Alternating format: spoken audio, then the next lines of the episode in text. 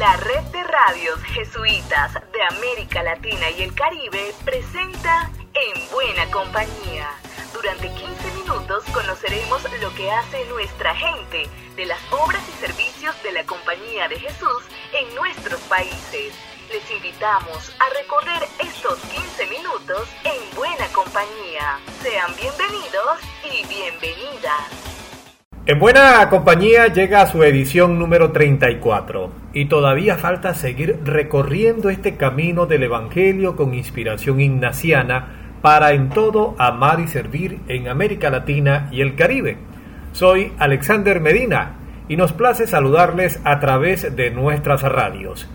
Para esta oportunidad les contamos que el Papa Francisco nos habla sobre la doctrina social de la Iglesia, con sublime emoción culminó el Congreso sobre los ejercicios espirituales. En la localidad de Lestor, en Guatemala, se han registrado varios atropellos.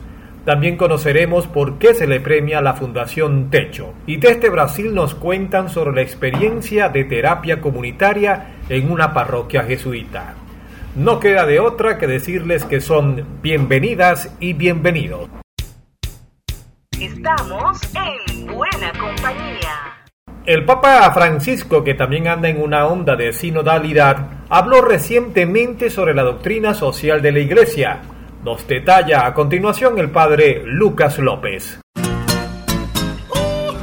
Un saludo, Alexander. El pasado 23 de octubre, sábado, Francisco compartió su reflexión con la Fundación Centésimus Annus.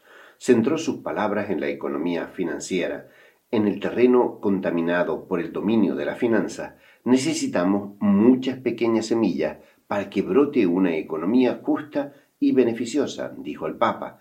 Pero Francisco es consciente de que una búsqueda así va muy contracorriente y por eso nos invita a sentirnos llamados, y esto es literal, a un amor sin fronteras y sin límites, signo y testimonio de que podemos ir más allá de los muros del egoísmo y de los intereses personales y nacionales, más allá de las vallas de las ideologías y sobre todo más allá de la indiferencia, esa cultura que desgraciadamente es cotidiana. Pues eso también aquí vamos más allá de la indiferencia en buena compañía. Lucas López, del equipo CEPAL, para la red de radios jesuitas de América Latina y el Caribe.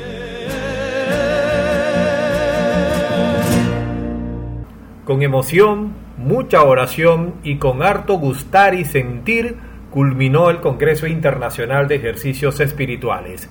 El padre Luis Valdés, delegado de Formación y Espiritualidad de la CEPAL y responsable del evento, nos comenta para la red de radios jesuitas. Hola Alexander, con mucho gusto te comparto información sobre el Congreso Internacional de Ejercicios. El Congreso ha sido parte de las actividades del año ignaciano que nos invita a la conversión y a ver todas las cosas nuevas en Cristo. Este año ignaciano es porque se cumplen 500 años de la herida de Ignacio en Pamplona, que fue la ocasión en donde él cambió su vida con la ayuda de Dios. Y también se festeja el año que entra 400 años de su canonización. El Congreso se trató de, así como Ignacio fue herido y cambió de vida, también como hoy en América Latina tenemos muchas heridas y el Congreso tuvo tres etapas. La primera es el ver las heridas, que es un poco acoger las heridas que tenemos en América Latina, la pobreza, la migración, las heridas también personales, el sufrimiento, etcétera, etcétera. El segundo día fue pensar y reflexionar sobre esas heridas, de dónde vienen, cómo se dan, etcétera, etcétera. Es el comprender las heridas que tenemos a nivel social y a nivel personal. Y el tercer día fue el actuar, que es decir, cómo transformar las heridas en vida nueva. Y realmente se invitaron a más de 50 ponentes que fueron conferencistas, panelistas, talleristas de extracciones muy diversas, de ámbitos muy diversos de muchos lados, de América Latina, incluso de Europa, y ellos nos ayudaron con su experiencia, su riqueza, su sapiencia, y compartieron lo mejor de ellos, todo lo que habían pensado y trabajado en relación a los ejercicios, porque era ver cómo Con los ejercicios se puede reconocer la herida, pensarla, orarla y transformar la herida. Y son personas, los ponentes y los que nos ayudaron,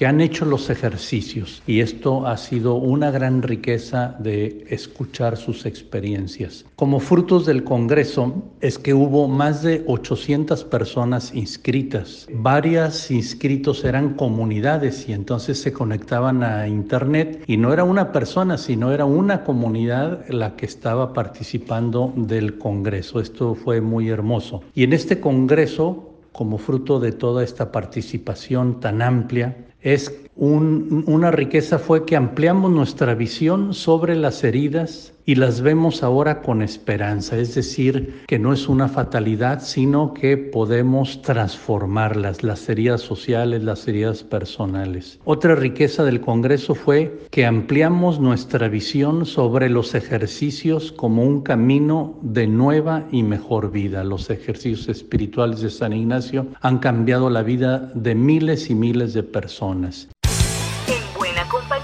Presente en América Latina y el Caribe.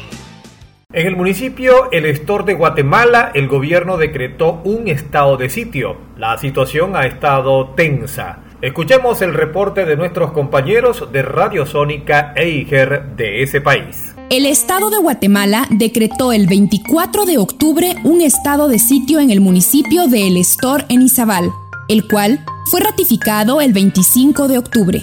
Esto significa que por 30 días limitará el derecho de manifestar y de movilizarse libremente y además permitirá a la policía y al ejército detener a personas sin autorización de un juez. ¿Qué está sucediendo? En el Store hay un proyecto de minería de la compañía guatemalteca de níquel CGN Prónico a través del proyecto minero Fénix. Esta mina ha causado muchísima contaminación en el agua del lago de Izabal, afectando a pescadores y pobladores del lugar. Ya ha habido denuncias por parte de las personas que viven allí. Incluso, en 2019, la Corte de Constitucionalidad en Guatemala ordenó suspender la extracción minera en el lugar. Pero la compañía guatemalteca de níquel CGN sigue sin suspender la planta.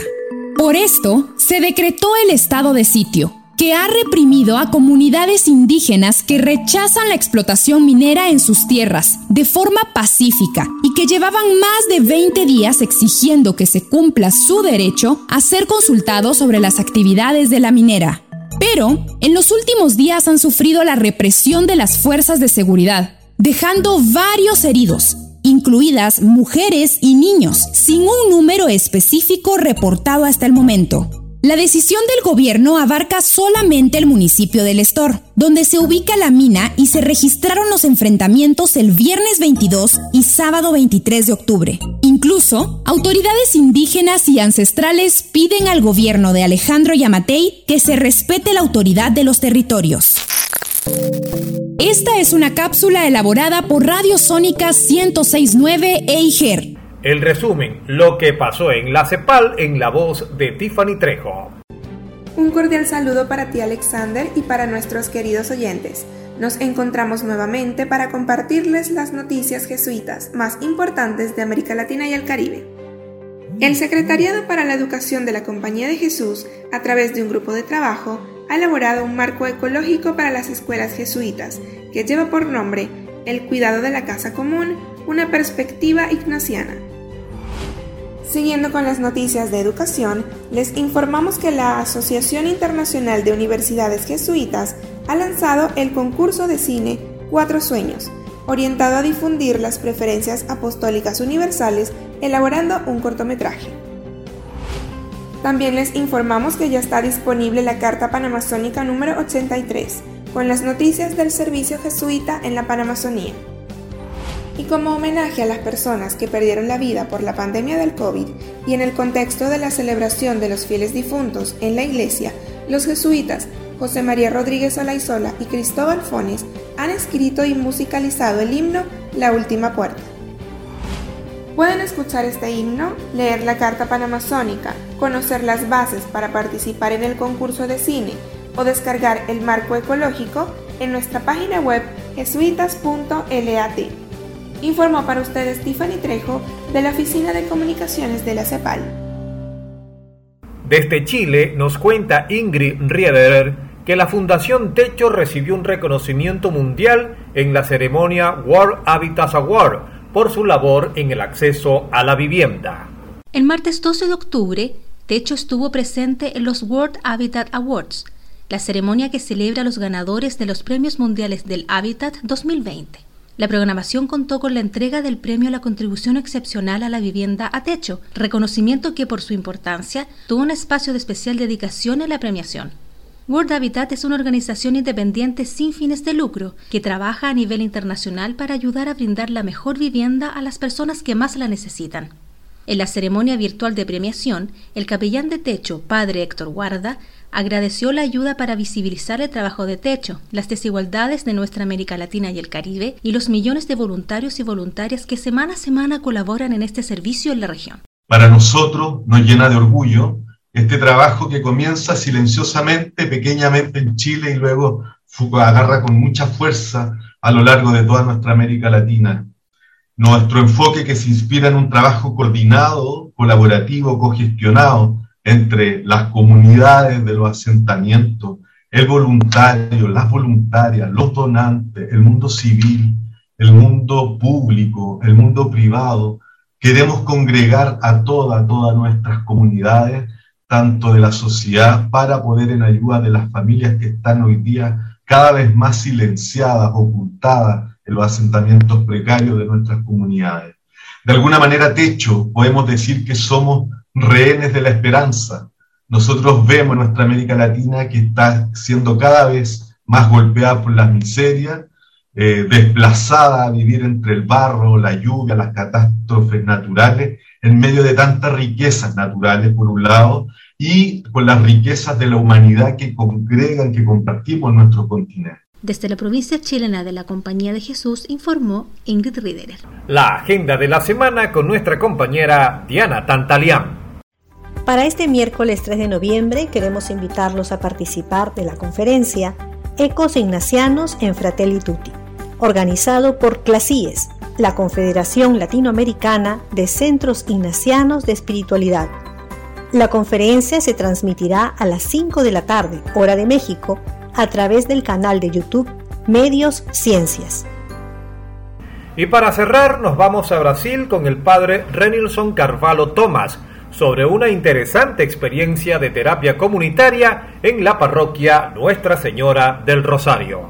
Me gustaría compartir una hermosa experiencia, el proyecto Ciranda do Bem Querer, que se llevó a cabo en la parroquia de Nuestra Señora del Rosario, en Rusas, Ceará, Brasil, en alianza con la Red de Saberes e Experiencias. El proyecto eligió la metodología de la terapia comunitaria integradora, una práctica de salud complementaria que promueve el apoyo humanitario al sufrimiento físico y psicológico agravado por la pandemia del COVID-19. Los encuentros se realizaron en ambiente virtual, en círculos de conversación con la escucha solidaria de sentimientos como el miedo a lo desconocido, la impotencia, la soledad, el estrés, ansiedad y tristeza. Todos son bienvenidos en los encuentros, sin distinciones. La terapia comunitaria integradora promueve el intercambio de conocimientos e experiencias científicas con el conocimiento informal y ancestral de los pueblos. El grupo elige la mejor estrategia para afrontar problemas compartidos, generando nuevos conocimientos prácticos. Las lecciones aprendidas fortalecieron los lazos comunitarios la resiliencia activa, el deseo de superar la crisis humanitaria en medio de la pandemia. El horizonte de futuro es formar terapeutas comunitarios en nuestra comunidad, fortaleciendo la red de apoyo local. Creemos que las personas pueden, sí, transformar sus sufrimientos, dar un nuevo sentido a sus experiencias. De esta manera, el crecimiento personal y comunitario recorrerá el camino juntos. Así que les deseo a todos tranquilidad y les recomiendo que conozcan la terapia comunitaria integradora. Hasta la próxima y con el Dios de la vida seguimos en buena compañía. Será hasta una nueva ocasión en la que nos volveremos a encontrar en Buena Compañía, una producción de la red de radios jesuitas de América Latina y el Caribe.